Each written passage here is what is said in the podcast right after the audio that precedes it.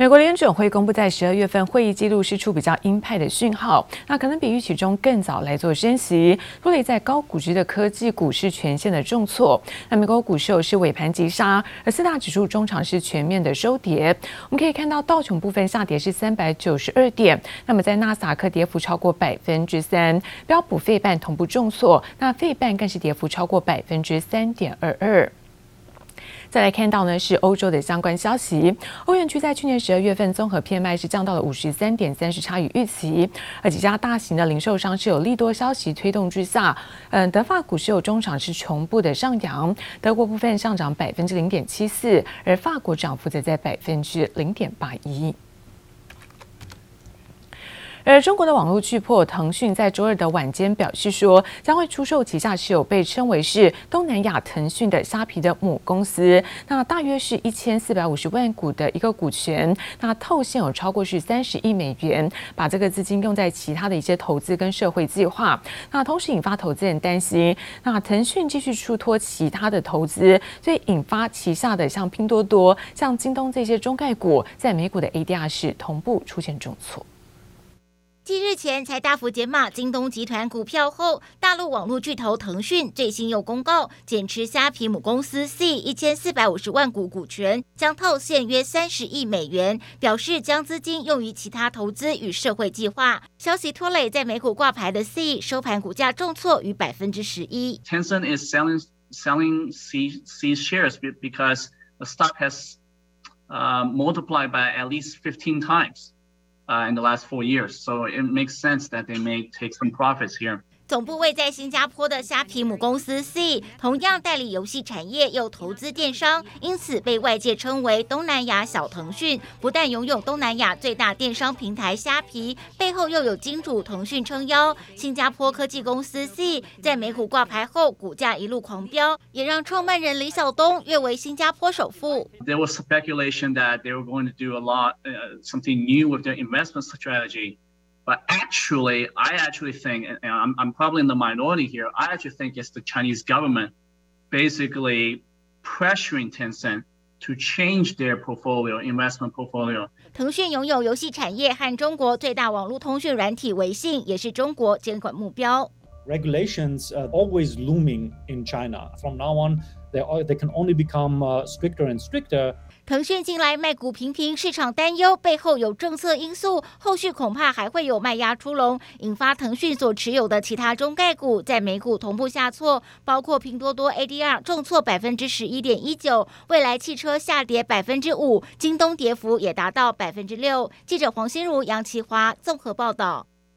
而外资陆续发表对于在二零二二年的经济展望看法，那渣打集团就点出，高通膨在下半年就会看到趋缓。不过在企业的盈余增长之下，分析美国股市还能够维持多头的表现，尤其看高科技产品。那对于在高成长、对抗通膨也是首选的投资，建议投资哦可以留意包括黄金的走势之外，预期在一年之内会冲上每盎司一千九百美元的水准。虎年新气象，外资陆续发表二零二二年经济展望。扎达认为，高通膨下半年逐渐缓解，全球经济稳健复苏下，美国企业盈余将大幅增长，因此对美股维持多头很有信心。尤其看好金融股与科技股的表现。我们预期可能还会出现呃九到十个 percent 这样的盈余成长的一个动能。经济复苏，那以及呃利率走升的环境之下，在价值股的一个表现之外呢，美国的科技龙头股也是大家必须特别留意的，议价能力比较强。哦毛利率比较高，所以能够转嫁通膨所带来的风险。除了渣打发表对市场的展望，全球最大另类资产管理公司黑石集团也发布二零二二年十大意外事件。报告中提及，黄金将恢复对冲通胀的地位，新的一年可能飙升百分之二十，突破两千一百六十美元的纪录高点。WTI 原油价格也将继续上涨，可能触及每桶一百美元的水位。投资组合上，渣达也建议，在各国央行货币政策趋紧、金融市场面临波动时，可适度加入黄金作为避险工具。黄金在作为资产配置的一个避险的策略上，会凸显它的价值。所以，我们认为在一年的这个年年价可能会看到一九一零这样的一个水平。原油的部分，我们认为还是在七十块的一个上下的一个区间的一个震荡。除非是我们看到了一些不管是地缘政治的一些影响，或是一些其他供给面的产生的一些干扰，才有可能让原油再继续推升到八十块。可以配置差不多五个 percent 左右的黄金，来作为啊，不管是抵抗通膨，或是抵抗这个呃投资组合的波动率。纵观二零二二年，渣打分析，变种病毒干扰与货币紧缩，市场波动可能加剧，投资报酬也会趋缓，但还是看好科技业高成长性与升息循环下价值股的表现。记者周田丽、陈玉智台北采访报道。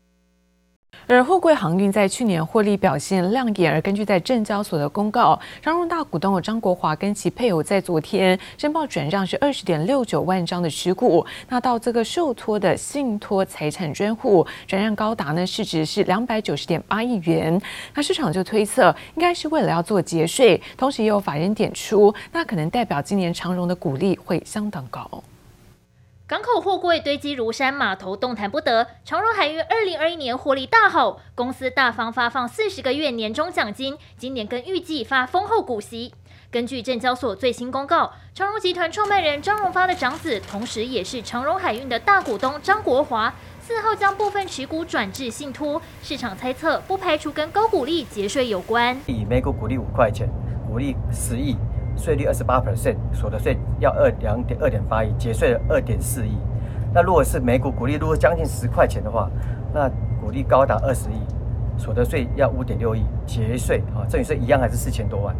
节税了五亿多啊，节税率高达了八成到九成。也有法人点出张国华信托的动作，代表今年长荣的股利可能会很高。摊开张国华夫妇持有的长荣股票超过三十六万张，预计今年可以领到数十亿元的股息。基于节税考量，加上信托财产具有独立性，张国华将其中十五点九八万张，还有配偶杨美珍的四点七万张，共二十点六九万张，信托给国泰世华商业银行财产专户，转让市值达两百九十点八亿元。同时将二点五八万张长荣国际，还有杨美珍手中的八千两百张长荣国际一同申报信托。对此，长荣回应是大股东个人理财规划。但是如果今天他是呃大股东董监事哦，他如果已经知道是呃要发股利的状况跟起息金额的话，依照国税局的观点来看，他可能会落入实质课税原则，那这个是他的风险哦，那有可能会恢复他从缴赠与税缴成所得税。股东信托成为市场焦点，长荣五号股价是货柜三雄最强，收盘上涨百分之零点三五，来到一百四十一元。法人也进一步分析，股票信托后，大股东就更不可能卖股，因此投资人不用太担心。记者黄胜站台北采访报道。呃，阳明海运哦，最近看到争议不断，来自于在董事长郑正茂、总经理杜淑琴昨天在媒体交流会上来做一一的澄清，像是在年终奖金的部分，他们说目前还在研议当中。那先前外传包括八个月、三十个月都是空穴来风，若硬要比较，恐怕呢只会造成对立。那另外也强调，没有逼迫员工是认股这件事。那今年也会陆续连续两年的做调薪，这个调幅最高可以达到百分之十。这边就呃有提供咖啡机啊，这个包括有胶囊咖啡或者是咖啡豆，可以都让同仁这个免费的使用。大方向镜头展示公司内部员工平常使用的咖啡机。阳明海运董事长郑贞茂还特地带队展示员工餐厅，有荤食、素食、轻食三种选择，强调菜色相当多元。从疫情前着收二十元到现在免费提供。非凡新闻独家直击阳明海运位在七度的总公司。郑贞茂对于近期一连串负面爆料正面反击，不过对于员工爆料逼迫认股，则选择由总经理杜淑琴公开回应。最主要公司是希望跟同仁讲，公司有两种信托，一种是购买公司股票的信托持股，另外一种是福利储蓄这个信托，这个是可以购买其他的基金，没有最低金额的限制，啊，就大家可以看个人的经济或者理财的这种规划，然后呢可以自由参加。强调年底的公司信通告仅作为高阶经理人的参考指标。不过，员工和外界最关心的年终奖金究竟是多少？杨明口风还是很紧。郑正茂仅私下回应，因杨明属官股性质，已经尽力争取员工福利。今年度全体员工将会加薪。对于长荣发出四十个月的年终，台湾没有几家公司能发出如此高额奖金。若硬要比较的话，恐怕只会造成对立。绩效奖金的部分，每家公司它都有不同的考考量。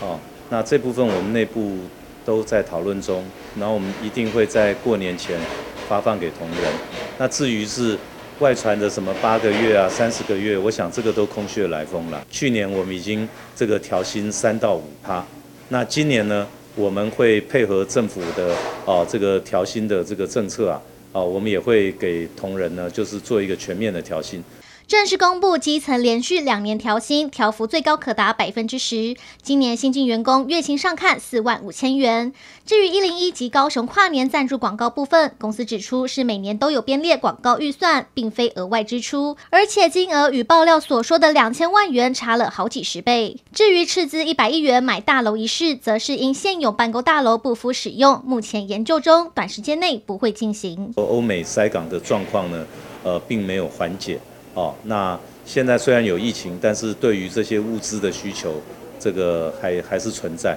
所以到目前为止，我们看起来大概航运市场还是这个审慎的乐观。杨明强调，目前手上还有六艘一点一万 Q 的长租船将交船，后续将投入地中海、美东等航线。针对负面爆料，郑贞茂、杜淑琴站出来一一澄清，希望将负面影响缩到最小。记者唐佳连续收基隆采访报道。而全球最大的十二寸晶圆厂在竹科，那本台也独家直接有台积电在竹科的三纳米厂正在大兴土木当中，而日夜赶工，一刻也不停歇。面对在全球客户的大排长龙，台积电只能够积极的扩厂来做因应。那今年看到资本支出可能冲高到四百二十亿美元，较去年暴增达到四成。那这也使得台积电的供电大联盟当中，像凡轩啦、精测、嘉登、星云这些跟着来做受惠。而在二零二二的一开年。就可以看到订单满手。卡车、吊车在台积电竹科三纳米厂来来回回，忙得一刻也不停歇。这里日夜施工赶进度，厂房、产线、几台设备和人力，让台积电今年资本支出可能暴冲到四百二十亿美元。资本支出这一部分，不管是扩厂或是设备。或是呃晶圆厂，或是说呃这个 EDA Tool，或是 IC 设计公司，其实他们的资源都在扣。中华精测跟随大客户台积电脚步，也在积极扩大资本支出。其实我可以讲的，我们在台湾这边，黑科尔这一边呢，我们基本上本来探针卡就一层楼，那现在应该是两层楼。展览会场上椅子排开，都是精测今年最新探针卡产品，造价昂贵，动辄百万千万。尤其是混针技术，更是未来半导体发展不可缺的关键。那有些呢是电流非常大，那有一些呢，呃，是它要呃密度要非常高，好，这时候呢只有一种针径，一种针种是没办法满足的，所以这时候一个探针卡里面就要有各种不同的针种在。半导体应用受惠 AI、5G 等趋势推升，需求持续强劲。龙头台积电二零二二年一开春，股价就飞涨，而庞大吓人的资本支出也带动设备供应链，包括精测、凡轩、星云以及嘉登等跟着吃香喝辣。那几万片产能就需要几万颗的副本啊，来作为搭配。晶圆厂内高耸的天花板上都是载着晶圆片的天车在移动，这种前开式晶圆传送盒过去受专利保护，都是欧美日厂商的天下。现在嘉登也有了大突破。那因为台湾在现在开始是全世界最重要扩充十二寸晶圆厂最重要的基地，所以在这一块呢，嘉登有机会协助降低客户供应链断裂的风险。嘉登因此看好二零二二年营运可望续创新高，反预估今年可望获利超过一个股本。基本上，一般客户在第一季、第二季都买的量会比较保守，那第三季、第四季才会把真正的需求量放开。然而，看到台积电今年资本支出足足比去年的三百亿美元暴增四成，渴望持续挹注台积电供应链大联盟跟着水涨船高。记者朱月英、姚永哲新竹采访报道。而生化家族群在十二月份营收出炉，看到龙头大厂稳茂在去年第四季，那单季营收首度突破是七十亿元大关，累计全年营收来到两百五十九点七九亿元，包括全新宏捷科，去年全年营收同步攀上的是历史的高峰。而看到 CCL 大厂，那联茂电子去年全年营收是两三百二十五点一七亿元，那创下新高之外，受惠于跟五 G 网通应用的扩散，今年营运将会持续成长。生化家族群十二月营收出炉，龙头大厂稳茂，在苹果手机 PA 需求支撑下，单月营收站稳高档。去年第四季单季营收七十点九亿元，首度突破七十亿元大关，累计全年营收两百五十九点七九亿元，年增百分之二点四一，双写新游。另外，全新宏捷科去年全年营收同步攀上历史高峰。CCL 厂联茂电子五号公布，去年十二月营收二十七点五二亿元，年增百分之二十九点九八，创下历史同月新高。去年全年营收三百二十五点一七亿元，年增百分之二十七点九三，创新高。受惠五 G 网通应用扩散，今年营运将在攀升。联茂推估车用材料市场可望双位数成长。社会手机市场缺料舒缓，苹果 PCB 供应商华通去年十二月营收六十九点零八亿元，年增百分之二十三点五，写下历史新高。第四季营收一百九十七点三五亿元，年增百分之八点八六。挹注去年全年营收六百三十点五三亿元，同步创下历史新高。除了 HDI 产品需求畅旺，华通第一季软硬结合板部分也持续切入新产品。智深受惠零组件缺料疏解，去年第四季营收两百零三点七亿元，季增百分之十五点三，年增百分之四点一，写下两年来高点。全年营收七百一十六点五亿元，年增百分之五。展望今年，智深表示，汽车电子将维持高成长，加上取得不同生产工厂新专案，年增幅将超越主要美系客户。另外，电动车厂客户也将开始贡献营收。记者综合报道。